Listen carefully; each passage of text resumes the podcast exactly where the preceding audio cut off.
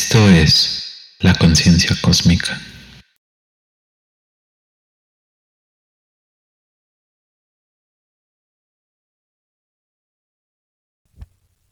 ¿Qué tal? ¿Cómo están?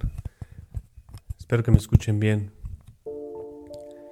Pues este es el primer Instagram TV que voy a grabar.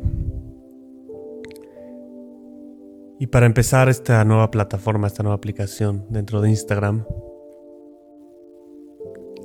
quiero hablar de lo que es el futuro. Quiero hablar de lo que es el futuro de la especie humana. Y esto porque llevo mucho tiempo pensando en el futuro. El libro 2048, Crónicas de un futuro exponencial, que se va a publicar el primero de mayo, habla sobre todo el futuro. Y aunque muchas personas me preguntan si es un libro de ciencia ficción, la respuesta es que sí, es un libro de ciencia ficción, pero no solo de ciencia ficción. Porque creo que en el futuro la especie humana se va a tener que confrontar con algo que muchos de nosotros a nivel individuo, a nivel humano, nos hemos confrontado en nuestras vidas. Y esta confrontación a la que me refiero es esta lucha constante por controlar lo que hay afuera de nosotros y al mismo tiempo controlar lo que hay adentro de nosotros. Es decir, una especie de baile entre la conquista del mundo físico, que las cosas sean como queremos que sean, que tengamos el éxito que queremos tener, los bienes materiales que queremos tener, y al mismo tiempo la conquista del mundo interior, lo que conocemos como espiritualidad, que empieza con conociéndonos a nosotros mismos, y que el conocimiento de uno mismo empieza con la observación. La observación de nuestros pensamientos, la observación de nuestros hábitos mentales, la observación de lo que sentimos. Y creo que en el futuro próximo, es decir, de aquí al 2048 aproximadamente, la especie humana va a tener una especie de crisis. Una crisis generada paradójicamente por el éxito en el control del mundo físico a través de la tecnología. En los próximos años gracias al crecimiento exponencial de la tecnología. Exponencial significa 2, 4, 8, 16, 32. Lineales 1, 2, 3, 4, 5, 6. Si tú das 30 pasos exponenciales, recorres la distancia de aquí a la luna. Y si das 30 pasos lineales, recorres 30 metros. La tecnología ha crecido de manera exponencial desde que los humanos, el Homo sapiens, aprendimos a controlar el fuego. No lo inventamos, pero lo aprendimos a controlar, con lo que nació formalmente la tecnología. En los próximos años esta curva, esta tendencia exponencial se dará a un nivel nunca antes visto. Y a dónde nos llevará apenas lo podemos imaginar. Pero podemos adelantar que nuestros sueños de ciencia ficción, nuestros sueños tecnológicos, se verán actualizados en estas décadas lo que podemos pensar que se va a dar en los próximos miles de años, se va a dar en los próximos 50 años. Y con este crecimiento exponencial va a venir un crecimiento en nuestro poder sobre el mundo físico, en nuestro control sobre la materia. Y no solo en la robótica, sino también en la física. Y no solo en la genética, sino también a nivel molecular. En un futuro próximo podemos creer que vamos a controlar la materia. Ya no solo a un nivel mecánico, como ahorita podemos controlar si un avión vuela o si un cohete llega a la luna, sino también vamos a poder controlar el mundo físico a un nivel elemental.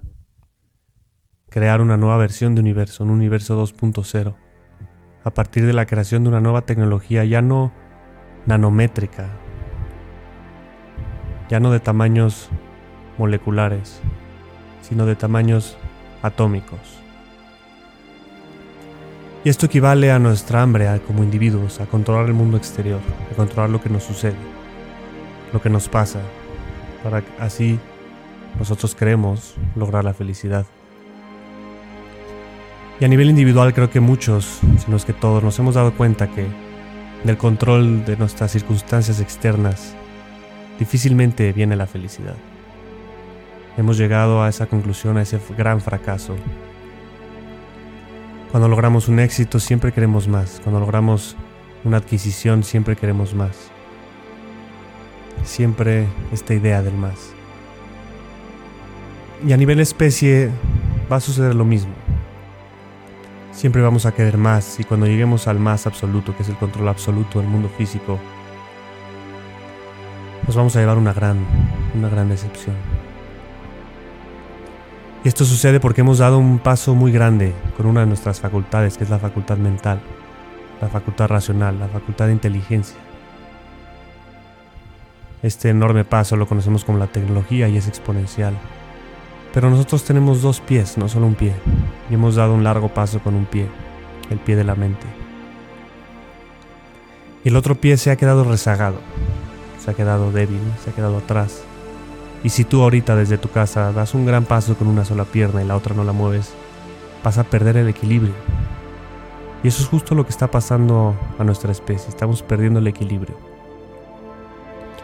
Y este equilibrio, esta falta de equilibrio, la podemos ver en el mundo físico de una manera muy evidente. Podemos ver el calentamiento global, cómo ha destruido nuestras casas, cómo ha quemado nuestros bosques. Y esto solo se va a acentuar, es una realidad científica. ¿Y cuál es el otro pie?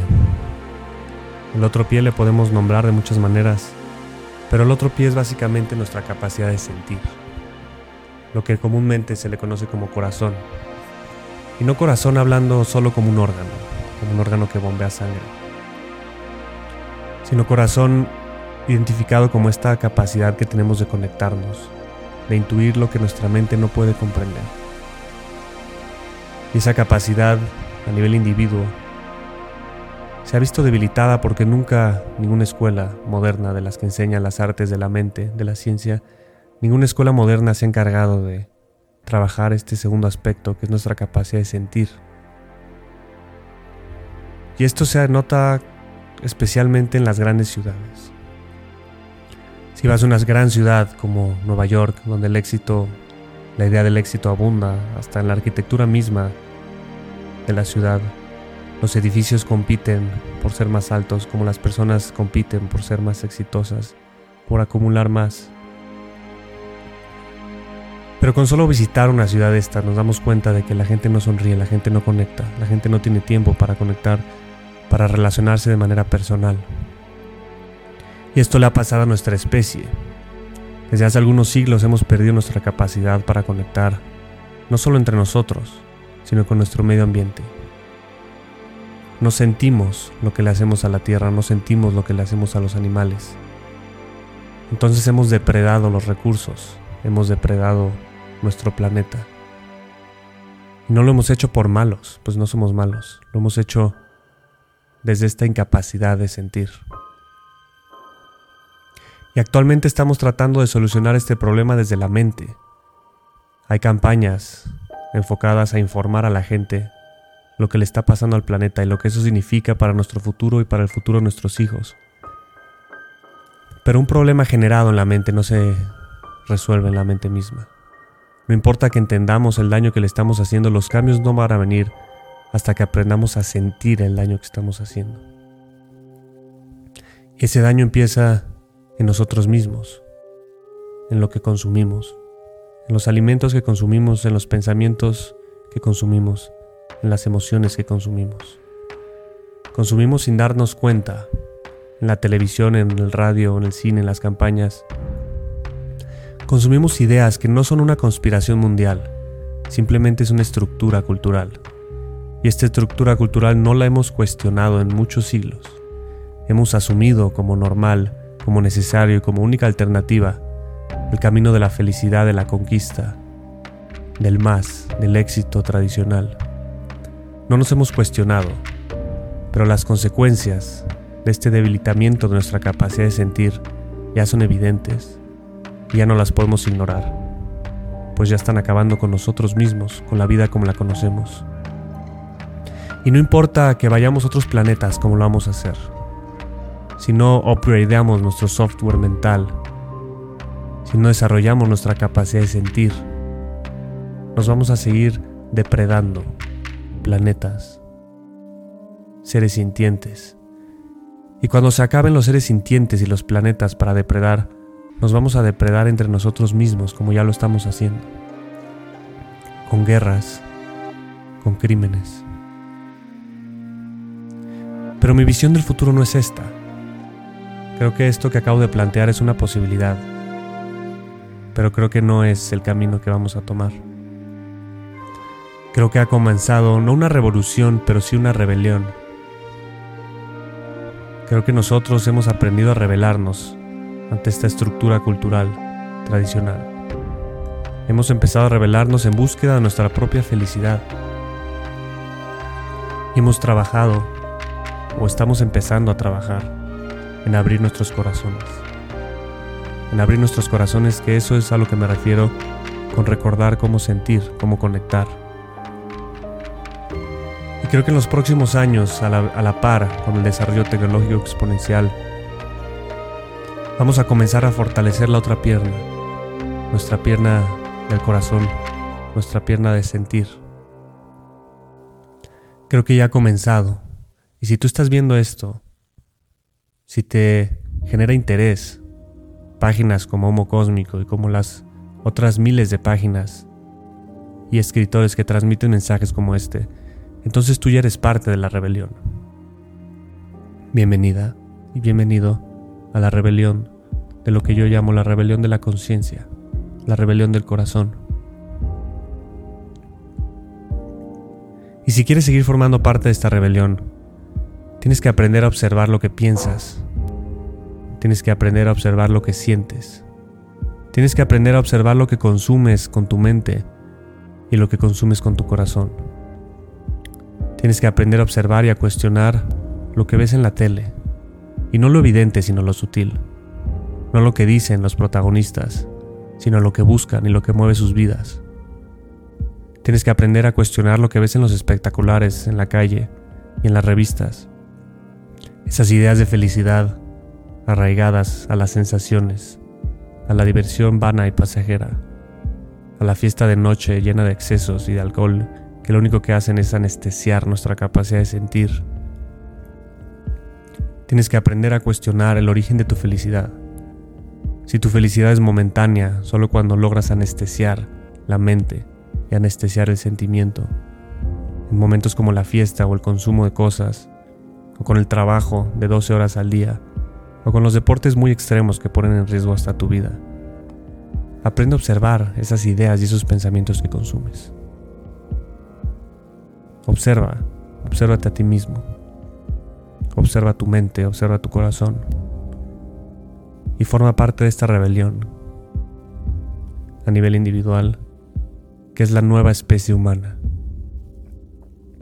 Una especie humana que ya no es el Homo sapiens sapiens, ya no es el humano que piensa y piensa, sino que es el humano que piensa y siente. El Homo cósmico, y es cósmico porque cósmico viene de orden y belleza. Este nuevo humano, esta nueva especie, conoce su lugar en la Tierra y en el cosmos. Conoce su lugar porque lo siente y vive en equilibrio con lo que lo rodea, en equilibrio con el medio ambiente, con los animales, con las plantas, en equilibrio con las estrellas pero sobre todo un equilibrio consigo mismo, un equilibrio en su capacidad de pensar y de sentir. Eso es todo por hoy, esta fue la primera edición de Instagram TV. Las invito a seguir viendo este canal y a seguir escuchando nuestros podcasts. Los quiero, les mando mis saludos y mi fraternidad en esta lucha por la conciencia.